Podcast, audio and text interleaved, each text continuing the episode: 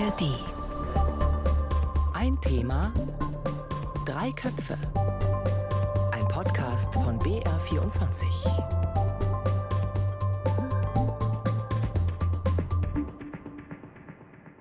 Herzlich willkommen zu Ein Thema, drei Köpfe. Ich bin Lisa Weiß und heute geht es um den Krieg in Israel und Gaza oder besser gesagt, wie wir angemessen darüber sprechen können. Freedom, free Palestine! Freedom,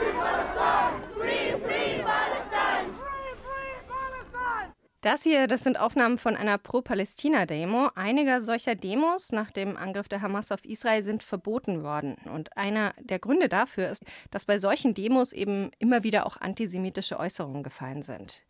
Was uns jetzt hier in der Redaktion in den vergangenen Tagen aufgefallen ist, dass viele von uns und auch von unseren Freunden oder Bekannten nicht so richtig wissen, wie sie über den Krieg sprechen sollen, wie sie auch irgendwie Kritik äußern können, ohne dabei antisemitisch, antimuslimisch, irgendwie rassistisch zu sein. Und viele sagen einfach gar nichts mehr. Andere gehen dann selbst, ja, auf Angriff. So Stichwort, das wird man doch wohl noch sagen dürfen. Und deswegen sprechen wir jetzt in der nächsten halben Stunde genau darüber, wie kann ich über den Krieg sprechen, auch kritisch, ohne da versehentlich oder unbewusst rassistisch oder antisemitisch zu werden. Wie erkenne ich, dass mein Gegenüber oder irgendwer in den sozialen Medien einfach zu weit gegangen ist? Und wie wichtig ist Sprache eigentlich in diesem Krieg? Mit dabei sind zwei, die sich genau damit auskennen. Miki Hermer von der Amadeo Antonio Stiftung, die unter anderem gegen Rassismus und Antisemitismus kämpft. Hallo Miki. Hallo.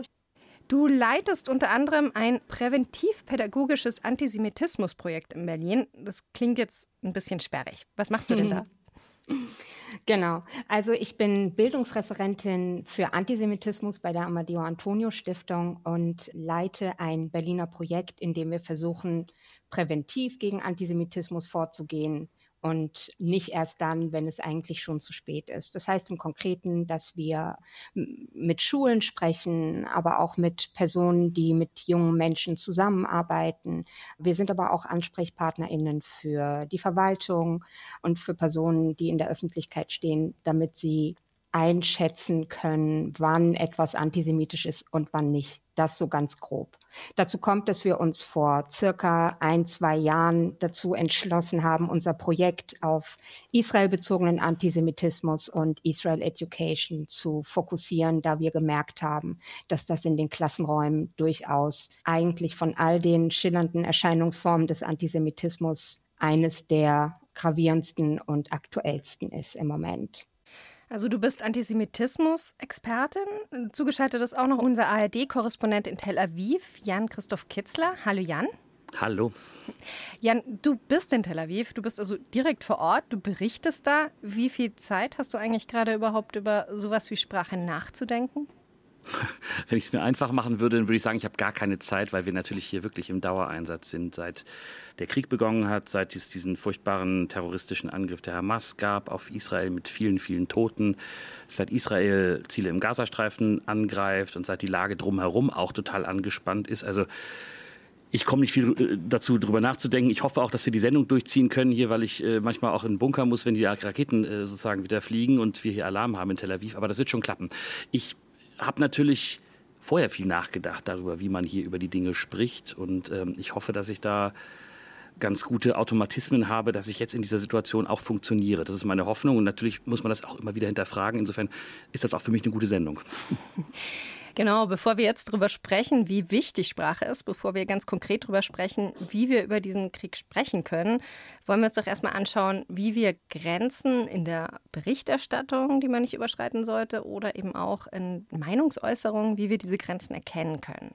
Und was wir echt noch klarstellen sollten bei dem Thema, ihr kommt beide aus verschiedenen Richtungen. Also Jan, du bist Berichterstatter für Israel und die palästinensischen Gebiete, haben wir gerade drüber gesprochen. Miki, dein Schwerpunkt, der liegt auf Antisemitismus.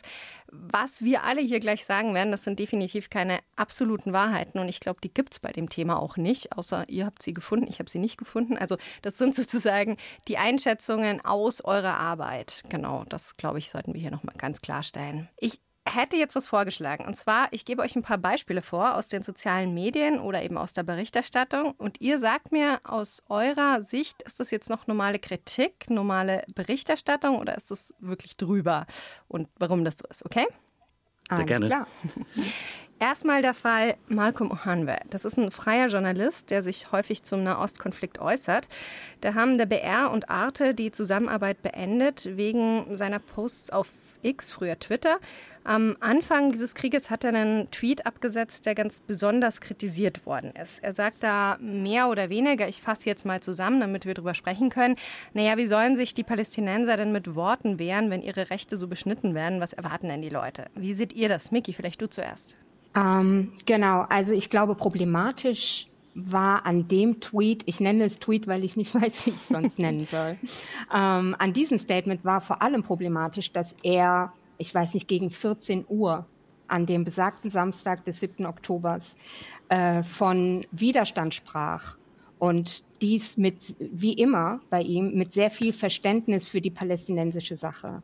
Die israelische Zivilbevölkerung im Süden wurde gerade währenddessen abgemetzelt und verschleppt.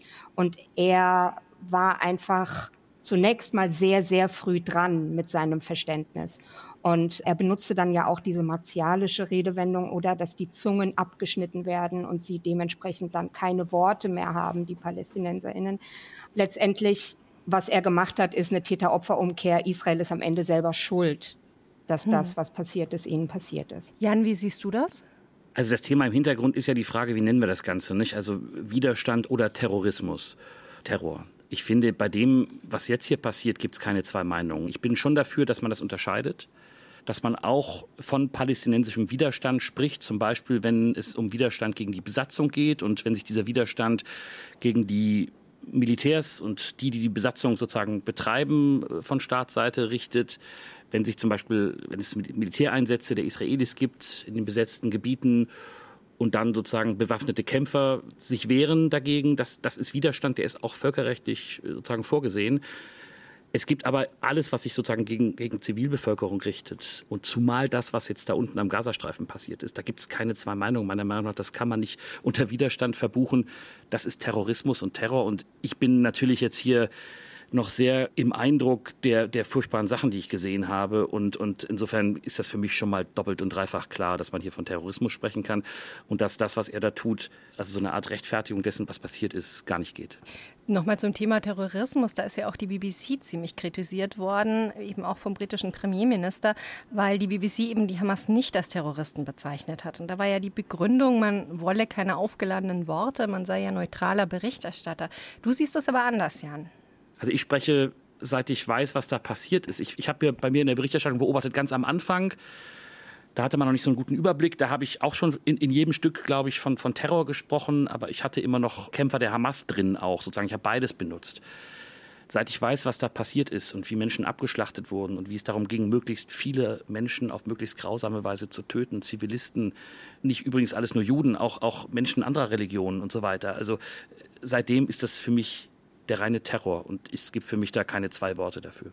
Miki, auch die UN hat sie ja erstmal nicht Terroristen genannt. Wie kannst du dir das erklären? Ach, Lisa, wir haben ja schon im Vorgespräch über die UN gesprochen und ich wünschte, ich wäre äh, zu all meinem täglichen Job auch noch äh, Völkerrechtlerin und könnte erklären, warum die UN sich so verhält, wie sie sich verhält. Ich kann es leider nicht erklären. Es ist so, dass schon seit Jahren beobachtet wird, wie Israel mit Resolutionen überhäuft wird äh, und die Despoten dieser Welt irgendwie noch nicht mal mit einem blauen Auge davonkommen und es immer Israel trifft. Ich kann das nicht anders nennen als eine gewisse Voreingenommenheit, aber da spreche ich tatsächlich als Privatperson. Ich kann das aus fachlicher Sicht nicht beurteilen, warum das so ist. Jetzt kommen wir nochmal vielleicht zurück zum Fall Malcolm. Also über den haben wir ja gerade gesprochen, den Journalist, der sich ähm, eben häufig zum Nahostkonflikt äußert. Die Aussage, ihr erinnert euch, Zunge der Palästinenser, die ist Teil von einem längeren Thread, in dem er unter anderem auch sagt, es ist zu hoffen, dass die israelische Apartheidspolitik und die Aggression der Hamas und die grausamen Tötungen jeglicher ZivilistInnen ein baldiges Ende nehmen. Was meint ihr dazu? Jan, vielleicht du? Ja, das Wort, das mich da natürlich triggert, ist eins, über das ich viel nachgedacht habe. Das ist eben äh, israelische Apartheidspolitik. Das ist ja ein Wort, was immer öfter verwendet wird in Bezug auf das, was Israel in den besetzten Gebieten tut. Dafür gibt es eine völkerrechtliche Definition. Ich werde jetzt mal ein bisschen technisch. Also es gibt das Statut des Internationalen Strafgerichtshofs. Das Dokument, das nennt sich die römischen, das, die römischen Statuten. Und da ist festgelegt, was Apartheid ist. Das ist nämlich äh, die Unterdrückung einer Bevölkerung durch eine andere oder mehrere andere mit inhumanen Mitteln und mit dem Ziel, dass diese Unterdrückung lange andauert. Ich finde, also ich, ich verwende diesen Begriff nicht, weil ich das Gefühl habe, das bringt noch zu viele auf und hält doch Menschen, die sich dann darüber aufregen, ab, sich sachlich mit meiner Berichterstattung zu beschäftigen oder so. Deswegen nehme ich das, diesen Begriff nicht. Aber ich finde, man, es lohnt sich darüber nachzudenken, ob das, was im Westjordanland passiert, in diese Richtung geht. Das ist mal ein bisschen hart gesagt. Aber das sage ich jetzt auf der einen Seite, während wir auf der anderen Seite von einem furchtbaren Terrorangriff reden, der auf keinen Fall mit dem, was da passiert, zu rechtfertigen ist. Das, das muss für mich völlig klar sein. Und ich finde, das sind wirklich in dem Fall jetzt mal zwei Paar Schuhe. Hm. Mickey, wie geht's dir damit? Also ähm, ich habe bei dem Apartheidsbegriff sehr starke Bauchschmerzen und ich verwende ihn nicht nur deshalb nicht, um andere nicht aufzuwiegeln. Ich verwende ihn nicht, weil es viele Aspekte und Facetten der Apartheid gibt, ähm, die in Israel einfach nicht zutreffen. Und deswegen ist es für mich tatsächlich sehr schwer, mit dem Begriff dann auf einer sachlichen Ebene zu diskutieren, weil das äh, unterstellen würde, dass Israel, wie Jan eben sagte, ähm, dass Israel darauf abzielt, eine Minderheit zu diskriminieren und all die Dinge zu tun, die wir aus dem Apartheidsregime in Südafrika kennen. Hm. Also wenn ich das ergänzen darf, es gibt hier natürlich Äußerungen. Nicht? Also wir haben Minister hier in der Regierung, Ben Gwir, ne, der, der, der ist ein Rechts, Rechtsextremer. Das ist natürlich jetzt das krasseste Beispiel, ist mir schon klar. Ne? Aber es sind hier Leute gerade auf der Regierungsbank, die ganz klar sagen, Palästinenser haben natürlich andere Rechte als die jüdischen Siedler im Westjordanland. Und das ist für mich natürlich schon eine Aussage, die in Richtung Apartheid geht, natürlich, finde ich. Also das, insofern finde ich es richtig, dass man sich damit beschäftigt. Ich finde, es gibt von Menschenrechtsorganisationen unterschiedliche Aspekte. Manche sagen, ganz Israel, überall ist Apartheid. Manche sagen nur im Westjordanland. Das ist ein Begriff, der hochkommt und der, glaube ich, das beschreibt, was da in den besetzten Gebieten zum Teil passiert oder hilft das auch ein bisschen zu verstehen manchmal. Aber wie gesagt, das hat mit diesem Krieg jetzt erstmal nichts zu tun. Da ist Terror im Spiel und gegen den wehrt sich Israel und gegen den wehrt sich Israel auch zu Recht, weil es um die Sicherheit des Landes und, und seiner Bürger geht. Das ist, ja, ich verstehe, äh, was du damit meinst. Der Amnesty Report über äh, den Apartheidsstaat Israel, wie sie es genannt haben, ist, wenn ich mich recht erinnere, noch vor der finalen Koalition entstanden, in der dann auch Ben Gvir einer der Politiker war, die äh, dort mitmischen. Und äh, selbstverständlich haben wir, haben wir in der letzten Zeit mit der teils rechtsnationalistischen Regierung in Israel sehr besorgniserregende Tendenzen zu sehen. Aber das manifestiert sich natürlich auch bei den Menschen, die den Begriff hören. Und ich glaube, dass wenige so differenziert darüber nachdenken, dass es nur ums Westjordanland geht und nur um die SiedlerInnen und nur um die PalästinenserInnen dort, sondern es wird ein pauschaler Begriff auf ein ganzes Land geworfen und damit habe ich sehr große Probleme. Also, also da gebe ich dir total recht. Also, also das, das ist so auf jeden Fall. Deswegen bin ich da auch sehr zurückhaltend. Nicht? Und, aber die, wenn man jetzt die Sicht der Palästinenser einnimmt und das erklärt vielleicht auch solche, nein, das erklärt solche Aussagen nicht, aber das erklärt Aussagen, die bei, bei Demonstrationen dann fallen, dann ist das Gefühl der, der Unterdrückung und Entrechtung eines, was halt über viele Jahre sich schon abspielt. Wir können jetzt auch nicht so tun, als ob seit äh, Ben Gvir in der Regierung ist, äh, seitdem erst alles ganz schlimm ist aus palästinensischer Sicht, sondern die Menschen haben das Gefühl, sie leiden und sie werden entrechtet schon seit vielen Jahren. Ne? Das ist der Hintergrund, aber wir sollten uns da vielleicht nicht zu sehr verbeißen. Jetzt ich glaube, dass wir bei der Stelle einfach nicht weiterkommen. Da habt ihr einfach zwei verschiedene Meinungen dazu. Und ich glaube, wir haben jetzt ein paar Beispiele gehört, wissen vielleicht auch ein bisschen besser, wie wir diese problematischen Kommentare erkennen oder was an ihnen problematisch ist. Ich glaube, dass wir aber auch darüber sprechen sollten, wie wichtig eigentlich es ist, dass, wie wir hier über diesen Krieg sprechen. Also was ich in den letzten Tagen öfter gehört habe, wenn ich das Thema aufgebracht habe, so nach dem Motto, ja, die Menschen vor Ort, die haben doch gerade ganz andere Probleme, dann ist doch völlig egal, ob und wie wir hier irgendwie über das sprechen, was da gerade passiert. Jan, du bist ja vor Ort, was meinst du denn dazu? Also was wir uns, glaube ich, nicht vorstellen können, ist, wie sehr die Menschen hier in Israel jetzt erstmal die eine Seite immer noch traumatisiert sind. Also es gibt immer noch Tote, die keinen Namen haben, die nicht identifiziert sind. Es gibt 200 bis 250 Geiseln, die verschleppt wurden, wo Familien leiden, wo tausende Menschen leiden. Alle kennen irgendjemanden, äh, der direkt dabei war, wo Terroristen in der eigenen Straße waren, wo, wo Leute vielleicht getötet wurden. Also das ist hier, hat für, für ein Trauma gesorgt, was wir uns vielleicht in Deutschland gar nicht so vorstellen können. Das hat das Land nachhaltig geschockt und das erklärt natürlich hier auch bestimmte Reaktionen. Also einerseits die Reaktion, wie man jetzt halt zusammensteht, um die Hamas wirklich zu zerschlagen, das ist das Ziel.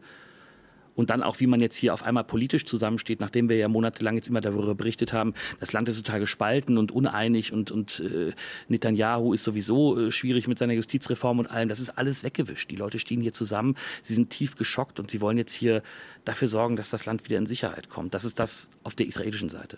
Miki, wie siehst du das? Wie wichtig ist es, wie wir hier über den Krieg sprechen? Mit welchen Worten? Ja, also ähm, ich sehe das aus der deutschen Perspektive, weil ich nun mal eben hier vor Ort bin. Klar. Und ich habe das Gefühl, dass hier vor allem sehr selbstbewusst oft Halbwahrheiten reproduziert werden. Und das halte ich für so gefährlich. Das große Problem sehe ich da, wo Medienschaffende oder Freizeitinfluencer in den sozialen Medien sich auf Nachrichten aus äh, zum Beispiel aus Gaza stürzen, um endlich Israel eine krachende Ladung Schuld überzuwerfen. Und es hat keine halbe Stunde gedauert, nachdem die Hamas die Falschnachricht verbreitete, dass Israel das Krankenhaus beschossen hätte, brannten in, äh, die Straßen in Neukölln und in der Nacht beinahe die Synagoge. Das muss Menschen, die in der Öffentlichkeit stehen, ja klar sein was für Konsequenzen das für die Bevölkerung hier hat, vor allem für die jüdische Bevölkerung. Juden gehen nicht mehr auf die Straße, sie lassen ihre Kinder zu Hause. Ihre Häuser werden nicht mit Davidsternen, sondern mit Judensternen markiert. Und ihre Synagogen werden angegriffen. Keiner spricht mehr Hebräisch. Und das alles natürlich auch dank einer sozusagen voreingenommenen Medienberichterstattung oder zu schnellen Medienberichterstattung. Und wenn ich das noch hinzufügen darf, in dem Moment, wo man die Hamas als valide Quelle für Informationen hinzuzieht, hat man ja eigentlich schon verloren, wenn ich daran erinnern darf. Die Kämpfer der Hamas haben ihr Massaker am 7. Oktober live gestreamt und sich dafür weltweit von ihren Anhängern feiern lassen. Kurz darauf hat dann der Pressesprecher verkündet, dass keine Zivilistinnen getötet wurden. Um solche Quellen handelt es sich. Das bedeutet, wenn wir Falschnachrichten oder Halbwahrheiten verbreiten, hat das eine direkte Konsequenz auf jüdisches Leben hier und heute. Und dass wir äh, knapp 100 Jahre später wieder Jüdinnen in, äh, in Deutschland haben, die sich nicht vor die Tür trauen, das ist tatsächlich, also das ist schockierend. Jan, aber du bist Berichterstatter. Wie siehst du das? Wie kannst du damit umgehen, mit dieser Kritik auch? Ja, ich fühle mich da natürlich angesprochen. Das ist ein interessanter Fall, ne? dieser, dieser Überfall auf das Krankenhaus also erstmal zu Hamas als, als Quelle. Das ist ja äh, eine Regierung und eine Verwaltung, ne, was wir zum Beispiel von denen übernehmen und wo ich zugebe, wir können das nicht überprüfen, sind die genauen Totenzahlen. Es gibt halt ein Gesundheitsministerium der Palästinenser, die veröffentlichen die Zahl der Opfer. Wir verifizieren das dann ehrlich gesagt nicht in, in den genauen Zahlen, sondern nur grob. Wir sehen die Bilder, wir sehen viele Tote, wir haben Zeugenaussagen, die uns davon berichten. Aber natürlich sind wir manchmal darauf angewiesen, das, was die Hamas verkündet, auch zu berücksichtigen. Das ist natürlich wie jede Quelle, müssen wir da vorsichtig mit umgehen. Das gilt aber auch für das, was uns die israelischen Streitkräfte sagen. Die, die kommunizieren sehr intensiv mit uns. Wir haben jeden Tag Briefings. Die haben aber natürlich auch das Interesse an der strategischen Kommunikation. In dem Fall kann ich jetzt für mich sagen, ja, es spricht viel dafür. Und Israel hat Beweise vorgelegt. Die Hamas hat das nicht getan. Die Hamas hat nur sozusagen Hass geschürt und versucht, äh, Demonstrationen weltweit anzustacheln. Israel hat Beweise vorgelegt dafür, dass das wahrscheinlich eine Rakete aus dem Gazastreifen war, die fehlgezündet wurde und dann da eingeschlagen ist. Dafür spricht einiges. Wir hatten aber, daran will ich erinnern, vor einem Jahr, etwas über einem Jahr auch den Fall, dass eine Familie mit kleinen Kindern getötet wurde. Da hieß es auch sofort von israelischer Seite, das waren wir nicht, das war eine Rakete und drei Tage später kam das Dementi, äh, es war doch unser Bombenangriff. Wir leben natürlich hier in, in einer Zeit des Krieges, wo strategisch kommuniziert wird. Die Wahrheit im Gazastreifen ist leider auch, dass es tausende zivile Opfer gibt bei diesen Luftschlägen. Das, das, das ist wirklich so. Und ich bin immer dabei und, und versuche das irgendwie auszugleichen, dass ich einerseits sage, Israel tut einiges dafür, dass Zivilisten nicht in Mitleidenschaft gezogen werden. Also werden Flugblätter abgeworfen, da wird, werden Leute aufgefordert, bestimmte Gebiete zu verlassen. Aber weil die Strukturen der Hamas, die die Menschen als Schutzschilde benutzen, mitten in Wohngebieten sind und mittendrin kommt, gibt es auch zivile Opfer. Und das darf man auch nicht vergessen und das wird auch in Kauf genommen. Was ich jetzt auch schon von israelischen Bekannten gehört habe bei diesem ganzen Thema. Du hast nicht das Recht, uns, und damit meinen sie irgendwas, was die israelische Politik betrifft, also jetzt nicht nur den Krieg. Du hast nicht dieses Recht, uns zu kritisieren. Du bist Deutsche, deine Vorfahren sind für den Holocaust verantwortlich. Haben Sie dann einen Punkt, Miki? Wie siehst du das? Ähm, das sehe ich nicht so. Das, das finde ich falsch. Also der Ton macht die Musik. Es kommt immer darauf an, wie sich die Kritik am Staat Israel äußert und an der Politik vor allem. Wenn die Kritik differenziert ist und sich an gewisse Regeln hält, dann halte ich es für falsch, einen kompletten Maulkorb an die gesamte deutsche Bevölkerung zu verteilen, weil sie eine Vergangenheit hat, was die jüdische Geschichte angeht.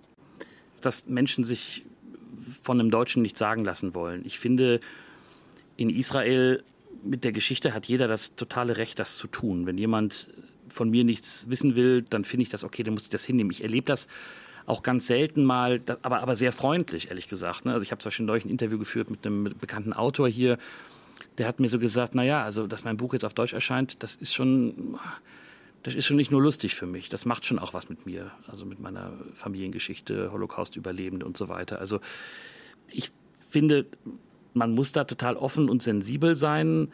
Auf der anderen Seite muss ich hier meinen Job machen. Ne? Ich bin Journalist, also deswegen berichte ich über das, was hier passiert und kann ich bei jedem Bericht, den ich mache, mich fragen, wen, wen stoße ich damit vor den Kopf? Ich versuche zu berichten, was passiert und wenn es da Empfindlichkeiten und Betroffenheiten gibt, dann verstehe ich das und dann muss man halt irgendwie damit umgehen. Aber das, das heißt nicht, dass ich nicht meine Arbeit machen kann. Ich glaube, da sind wir jetzt auch schon beim letzten Punkt, den ich gerne noch ansprechen würde, nämlich nach wie erkennt man problematische Kommentare, wie wichtig ist Sprache, auch nochmal, wie mache ich es eigentlich besser?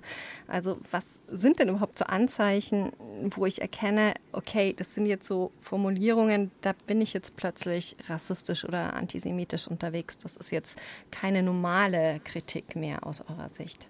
Also eigentlich ist ja die Frage, wie äußere ich mich richtig über den Krieg, oder? Ja, genau. Und ich glaube, es hilft generell, Empathie zu wahren und nie zu pauschalisieren. Es gibt nicht die Juden und die Israelis und die Palästinenserinnen. Die Gesellschaften sind heterogen, sowohl dort als auch hier. Und ähm, ich glaube, es ist wirklich sehr wichtig, seine Quellen gut zu prüfen und zu versuchen, sich ein Bild zu machen, das ungefärbt ist von tränenreichen Videos mit großäugigen Kindern und am besten noch unterlegt mit Richard Kleidermanns Klaviersolo. Man sollte zu Berichten in Textform raten. Und auch Insta und TikTok sind ein großes Problem und definitiv keine valide Quelle. Wenn man sich dann eine Meinung gebildet hat, ist es auch wichtig, nicht zu relativieren und sich zu positionieren und die Opfer und Betroffenen zu schützen, egal auf welcher Seite. Ich bin gegen Krieg, hilft uns auch nicht weiter. Das würde ja jeder Mensch unterschreiben. Es ist zwar immer noch besser, als sich wegzuducken und gar nichts zu sagen, aber letztendlich ist eine Solidarisierung mit Opfern und Betroffenen per se nicht falsch. Also ich finde das ein super Punkt. Ich, ich kann nicht mitgehen beim äh, Bericht in Textform. Ich mache jetzt Hörfunk meistens, also da habe ich ein Problem. Aber, ja, entschuldige, äh, ja. nein, nein, äh, ich versuche es trotzdem. Ähm, ich finde auch, dass das Thema Empathie wichtig ist. Also ich versuche mich jetzt gerade hier, ich, ich, muss ja irgendwie auch überleben ne, in meiner Berichterstattung, weil es einfach wahnsinnig viel ist, weil ich viele Dinge sehe, die mich auch fertig machen und die ich nicht sehen will. Und, und trotzdem versuche ich irgendwie ein wahrheitsgemäßes Bild zu transportieren. Und mir hilft auch total dabei, dass es, das ist eigentlich normalerweise im normalen Leben keine journalistische Kategorie Empathie. Ne? Man beurteilt eigentlich relativ kühl, distanziert, was passiert. Ich finde in dem Fall das genau richtig, dass ich mir eben überlege, okay, da gibt es großes Leid auf der einen Seite, es gibt großes Leid auf der anderen Seite. Es gibt nicht nur Juden, die hier ermordet werden, auch wenn dieser Anschlag oder dieser Krieg, dieser Angriff sich gegen den jüdischen Staat gerichtet hat es gibt im Gazastreifen nicht nur Menschen, die die Hamas super finden, sondern es gibt Hunderttausende Menschen, die einfach nur überleben wollen, Zivilbevölkerung, die auch unter der Hamas wahnsinnig leidet. Das hilft mir total, so ein paar Dinge klar zu kriegen und mich vor allem nicht vor den Karren spannen zu lassen, wenn es darum geht, irgendwie besondere Aggressionen oder besondere Betroffenheiten oder besonderen Hass in die Welt zu bringen. Das versuche ich zu vermeiden und, und komischerweise hilft mir Empathie dabei, für mich klarer, mich auf das zu konzentrieren, was hier gerade passiert. Jan, ich war auch mal ein paar Wochen bei euch im Studio, zu ruhigeren Zeiten muss man dazu sagen, also in Tel Aviv. Und ich war damals total überrascht, wie viele Rückmeldungen man da von HörerInnen oder von Usern bekommt. Wie ist das, was bekommst du denn da so an Rückmeldungen? Weil zumindest als ich dort war, waren die teilweise echt aggressiv und ich kann mir vorstellen, das ist jetzt mit dem Krieg nicht besser geworden. Also wir sind hier schon sehr im Fokus. Ich habe den Eindruck, es gibt also mein, mein Job ist ja sozusagen keine Schwarz-Weiß-Bilder zu erzeugen, darüber haben wir gerade geredet, ne, sondern viele Graustufen zu haben. Und ich glaube, oder ich habe den Eindruck, dass es in der, in der deutschen Öffentlichkeit, von der ja die Reaktionen dann kommen, oft nur entweder gibt, ich bin total unverbrüchlich an der Seite Israels und finde alles äh, total gut und außerdem äh, haben wir eine universale Schuld, oder es gibt die andere Seite, die total pro-palästinensisch ist und die äh, dann auch ihren Antisemitismus in total harter Israel-Kritik verpackt. Und dazwischen gibt es nicht viel. Und, und das sind natürlich dann auch die Reaktionen, die wir bekommen. Ich, ich stelle immer wieder fest, wenn ich jetzt, keine Ahnung, ein Vier-Minuten-Stück mache fürs Radio, dann wird manchmal erwartet, dass ich dann darin auch nochmal den ganzen Nahostkonflikt in, in seiner historischen Dimension aufrolle. Das, das ist natürlich nicht leistbar. Und der Vorwurf ist dann eben oft, ja, du lieferst hier zu wenig Kontext. Oft können wir das nicht. Oft fahren wir, keine Ahnung, ins Westjordanland, erzählen eine Geschichte von da und danach, am nächsten Tag fahre ich äh, äh nach Haifa und erzähle eine Geschichte von dort. Ich kann nicht immer den ganzen Konflikt in in allen meinen Geschichten mitdenken und miterzählen. Und das ist oft etwas, was den Leuten fehlt. Ja, warum sagt er jetzt nicht auch das, aber auch die Israelis da und da äh, leiden oder so? Das, das ist dann manchmal wirklich schwierig. Und viel von diesen Reaktionen, die wir bekommen, geht in diese Richtung. Und dann gibt es natürlich auch den harten Vorwurf, der sozusagen den kritischen Umgang mit Israel schon für Antisemitismus hält. Und da habe ich auch Reaktionen bekommen, die ich nicht schön finde und die mich auch persönlich treffen. Hm. Miki, du bist Antisemitismus-Expertin. Wie schwer ist es denn für dich in diesem Krieg, einfach immer den richtigen Ton zu treffen? Hm, du, du, stellst die Frage ja gar nicht äh, der Expertin für Antisemitismus, sondern der Miki, ne? Ja, äh, genau, aber mit deinem Hintergrund natürlich. also, ich mache den Job seit einem knappen Jahrzehnt. Ja, ich bin natürlich geübt darin, mich korrekt auszudrücken und in keine Ressentiments und in keine Stereotype zu verfallen, auf keiner Seite. Ja. Ich glaube, das Problem ist vielmehr, dass die Mehrheit unserer Gesellschaft das eben nicht ist. Und wie können sie auch? Ja. Nicht jeder hat äh, den Job, den Jan hat und nicht jeder hat den Job, den ich habe, wo man sich einfach auch sehr viel damit beschäftigt. Ich glaube, das ist die große Herausforderung, die ich da sehe. Ganz ehrlich, also jetzt bei dem Thema, ich finde es immer noch auch ich wahnsinnig schwer über den Krieg zu sprechen. Also ich bin keine Expertin wie ihr, aber ich bin interessiert. Ich war sowohl in Israel als auch im Westjordanland. Aber dieser ganze Nahostkonflikt, auch mit seiner Geschichte, der ist so komplex, dass ich mir auch oft nicht sicher bin, weiß ich da genug, um drüber zu sprechen. Aber andererseits denke ich mir schon auch, den Mund halten, das ist ja auch nicht die richtige, die richtige Lösung. Habt ihr da irgendwie eine Strategie für mich? Weil ich glaube, ich bin nicht die Einzige, der es so geht. Ich bin da, glaube ich, der falsche Berater, weil für mich ist Mund halten als, als Radiokorrespondent nicht, nicht das, äh, was ich dir raten kann. Also ich, ich finde, wir müssen uns mit den Dingen auseinandersetzen. Wir müssen offen bleiben und wir müssen vor allem versuchen, unterschiedliche Perspektiven einzunehmen und Graustufen zuzulassen. Wir müssen zulassen, das Wissen, dass es mehrere Geschichten gibt. Die müssen wir, so oft es geht, irgendwie mitdenken und mittransportieren. Und ich glaube, dann hat man in so einem Dialog, wo man drüber redet, auch schon ganz viel gewonnen. Ich merke das auch manchmal in Redaktionen, die, die auch sozusagen Sorge haben, über diese Region zu berichten, weil sie denken, ja, da sage ich was Falsches oder da begebe ich mich auf ein Minenfeld. Aber dafür bin ich ja da und dafür brauchen wir natürlich auch Hörerinnen und Hörer jetzt im Radio, die das, die das mit Offenheit annehmen und die sich auch ihre eigenen Gedanken dazu machen. Das wäre mein Wunsch. Aber klar ist das schwierig. Aber ich glaube, nicht reden ist keine Alternative. Hm, also ich nehme mit, Jan, deine Berichte hören ist sicher keine schlechte Idee. Nein, ernsthaft. Miki, hast du noch einen Tipp für mich? Also ich glaube, wenn man schon so weit ist, wie du zum Beispiel, dass man interessiert ist und sich informiert und recherchiert und dennoch voller Zweifel ist, hat man schon 80 Prozent alles richtig gemacht. Ja. Und ich glaube auch sehr fest, daran, dass jeder Mensch tief in seinem Inneren eigentlich weiß, ob er eigentlich nur rassistische oder antisemitische Ressentiments loswerden will, wenn er sich äußert. Es gibt ja zum Beispiel Menschen, die sich bisher überhaupt nicht um weltpolitisches Geschehen gekümmert haben. Vielleicht sollten diese Menschen eventuell genauso weitermachen, weil wenn man vor dem Hintergrund dieses sehr komplexen Gefüges in Nahost sein politisches Coming-out feiert, ähm, äh, weiß ich nicht, äh, ich habe das Gefühl, das kann nur schiefgehen. Ich möchte niemandem den Mund verbieten, aber Menschen, die nachdenken und die versuchen, multiperspektivisch und unvoreingenommen den Krieg zu betrachten, die haben schon sehr viel richtig gemacht.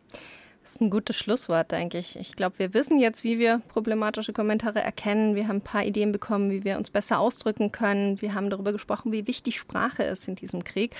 Und das muss ich auch nochmal sagen, ähm, war wirklich schön, mit euch beiden so offen sprechen zu können. Und wir haben in dieser Sendung sogar gelacht. Das hätte ich mir vorher bei dem Thema überhaupt nicht vorstellen können.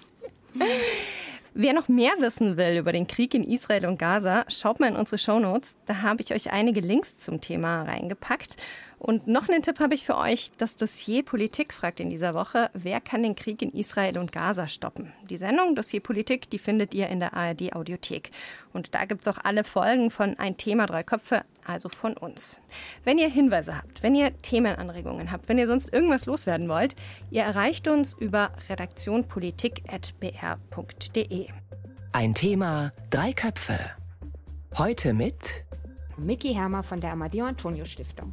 Jan-Christoph Kitzler, ARD Studio Tel Aviv. Und Lisa Weiß. Redaktionsschluss für diese Ausgabe von Ein Thema Drei Köpfe war Donnerstag, der 19.10.23, 14 Uhr.